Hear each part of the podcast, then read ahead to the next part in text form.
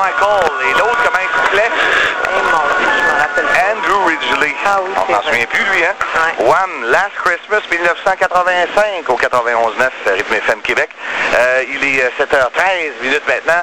Et là, on va s'ouvrir la conscience. financière. En fait, on vous en parle depuis tantôt, hein, c'est notre sujet de ce matin. Qu'est-ce qu'on fait pour demeurer confiant euh, malgré la- bon, le- le- l'apparence de crise économique, euh, récession, ce qu'on nous parle tout le temps? Et là, euh, moi, j'ai lu un livre dernièrement, le livre de Mario Loubier, qui s'appelle Bonbon Inc., euh, une méthode anti-budget pour vivre une vie plus riche, une vie riche finalement. Là, je vais tousser, Jacques. Oui, oui, oui. Il m'a dit que toi, fais comme chez vous. Tiens, touche-toi. Mario Loubier, bonjour. bon matin. Tout un accueil, Mario, Tout désolé. tout un accueil. Mario, on te dit euh, développeur. En fait, puis d'abord même, on peut dire aux gens, parce qu'on a beaucoup d'auditeurs ici qui viennent de la Beauce, qui nous écoutent de la Beauce, et toi-même, tu es originaire de la Beauce. Je me suis demandé si tu avais le gène prospère.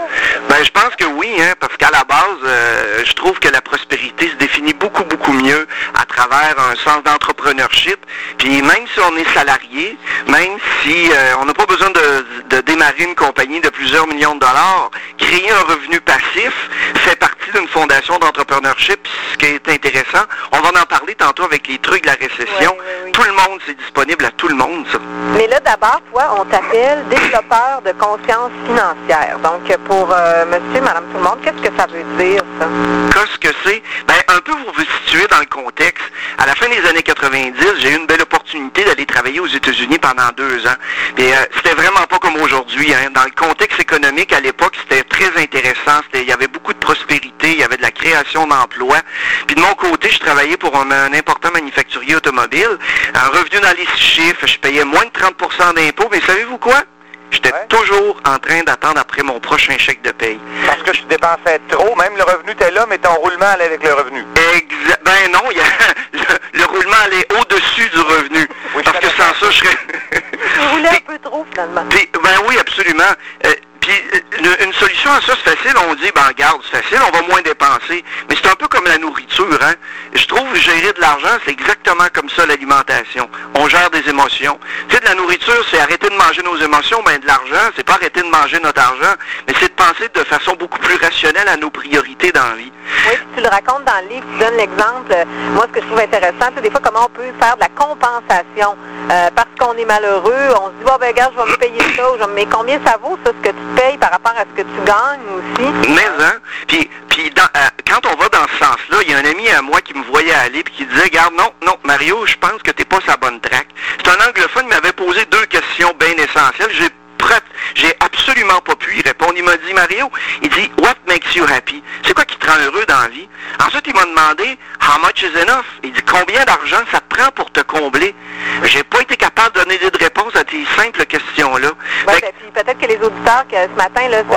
si vous vous posez la même question, dites-vous, euh, qu'est-ce qui me rend heureux? Oui. C'est une grande question quand même, c'est important d'y répondre. Ben oui, parce que quand on était de compenser la non-réponse à cette question, ben garde, on va en dépenser beaucoup d'argent, on va... On ben oui, on va pelleter de l'argent dans un beau grand trou noir, puis ça va s'en aller nulle part. Puis une autre chose que j'ai trouvé intéressante de cette approche-là, de, que mon ami Bernie, en posant les questions, m'a dit, c'est la relation que nous, au Québec, on a versus l'argent. Au Québec, on n'est aucun problème, aucune gêne à parler de notre vie sexuelle. Vous en parliez d'ailleurs ce matin à l'émission, je pense un peu plus tôt dans le sondage, mais quand on vient le temps de parler d'argent, hey, comment tu gagnes, toi? Oh, oh, on n'embarque pas là-dedans.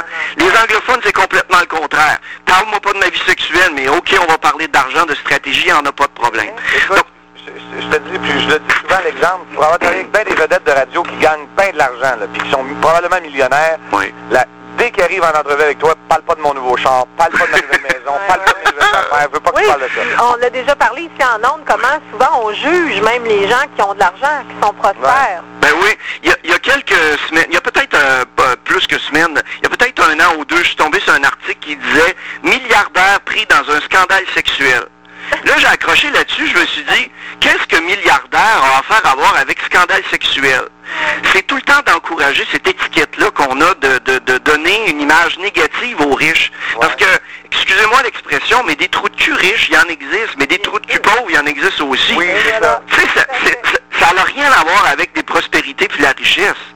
Mais euh, dernièrement, je disais justement dans une entrevue télé, moi, je- j'expliquais la, la prospérité, comment je voyais ça. Je disais d'aller dans le meilleur restaurant de la ville, le plus cher, être capable de se payer ça puis avoir du plaisir, puis aller manger à la cabane à patates frites du coin puis avoir autant de plaisir. Oui. Ça, pour moi, je me dis, bon, ben là, il y, a une ma- il y a une question d'équilibre. Mais sinon, euh, Mario, est-ce que des trucs rapides et faciles pour nous aider? À passer à travers la récession, Oui. premièrement, dépenser de l'argent. Faites tout ce que vous pouvez pour dépenser de l'argent, mais pas pour des gogos puis des de l'argent qui va faire en sorte que vous allez gérer- générer un revenu supplémentaire. Que ce soit dans l'immobilier, en bourse, par des stratégies de vente en réseau, mais faites en sorte de créer un revenu passif. J'imagine monsieur, madame, tout le monde qui est assis puis qui écoute la radio dit, ouais, mais moi, regarde, moi, je travaille au gouvernement.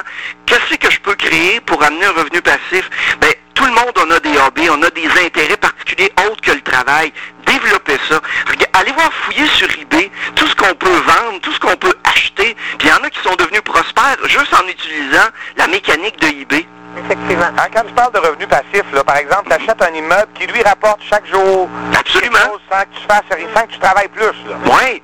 Un, un autre chose, si vous pouvez me permettre, euh, en moyen, j'avais lu il y a quelques années une statistique intéressante. Savez-vous combien qu'en Amérique du Nord, on dépense en traitement, en produits de toutes sortes, en coupe de cheveux, pour se mettre sur notre tête? Non? Environ 825 dollars par année par habitant en Amérique du Nord. Savez-vous combien qu'on dépense pour se mettre dans la tête, en formation, en conférence, en livres de toutes sortes? Vous changez le, le point de juste une position vers la gauche, ça donne 8,25 Ok. Donc on dépense plus d'argent pour se mettre sur la tête que dans la tête. Faut pas aller bien bien plus loin. Oui, c'est ça. Mais Mario, en terminant, est-ce Oui. qu'on on va euh, référer les gens? Parce que je pense que sur ton site Internet, Oui. tu as un- une belle grille, une façon de faire un calcul, en fait, de voir euh, notre argent, l'argent qui rentre par rapport à ce qui sort, qu'est-ce que ça vaut et tout ça. Oui, Alors euh, là, j'ai mis toutes les informations sur le site de rythmefm.com. Donc, Mario Loubier, j'ai mis consciencefinancière.com et aussi bonboninc.com. Est-ce que les gens vont pouvoir aller euh, en savoir plus sur toi, j'imagine, en allant sur ton tes sites? oui, absolument. Puis si je pouvais peut-être laisser en, en, en, en- en vous laissant sur une pensée, c'est que la pauvreté n'aide jamais personne. La prospérité puis l'abondance, au contraire, ça peut en aider plusieurs. Effectivement. Ben, merci beaucoup, Mario Loubier. Merci d'avoir écrit ce livre-là. Surtout, je pense que ça va faire beaucoup de bien. Bonne journée à tout le monde. Merci Jean, merci Christine. Bye bye. Bye bye. Victor Vin, Bonbon Inc., c'était Mario Loubier, l'auteur.